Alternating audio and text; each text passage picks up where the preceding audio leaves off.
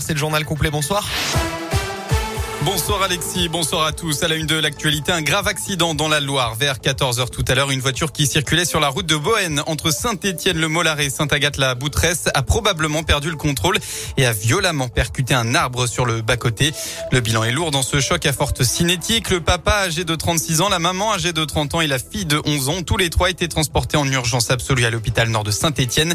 Le petit garçon de 7 ans a lui été directement héliporté dans le même hôpital euh, en urgence absolue lui aussi.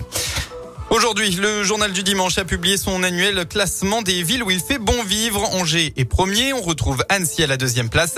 Dans la région, eh bien, saint est 26e, Clermont 61e, Lyon 62e et Bourg-en-Bresse 162e sur 500.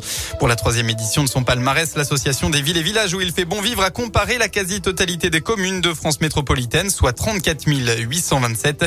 Le classement a été établi à partir de 187 critères sur 9 catégories, dont une nouvelle, l'attractivité immobilière avec comme critère le temps de trajet.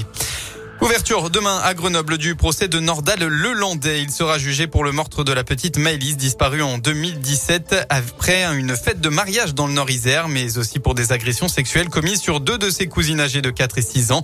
L'accusé devra aussi répondre des faits d'enregistrement et de détention d'images pédopornographiques. Nordal Lelandais risque la peine maximale, la réclusion criminelle à perpétuité. À noter que dans deux jours, au 1er février, les péages des réseaux autoroutiers augmenteront d'environ 2% après une augmentation de 0,44% début 2021 selon des arrêtés publiés aujourd'hui au journal officiel. Une hausse plutôt similaire à l'inflation qui est d'1,6% sur l'ensemble de l'année 2021. Les sports en rugby, 16e journée du top 14. La SM affronte la section paloise actuellement. Le coup d'envoi a été donné il y a quelques minutes. En football, Saint-Etienne, dernier représentant de la région en Coupe de France, affronte Bergerac, club de 4e division, dans 30 minutes en huitième de finale. Coup d'envoi à 18h30 donc. Plus tard dans la soirée, Lens affrontera Monaco.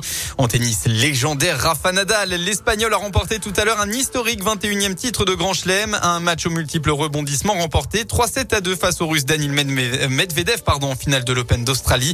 L'Espagnol devient à 35 ans le seul détenteur du record des majeurs chez les hommes.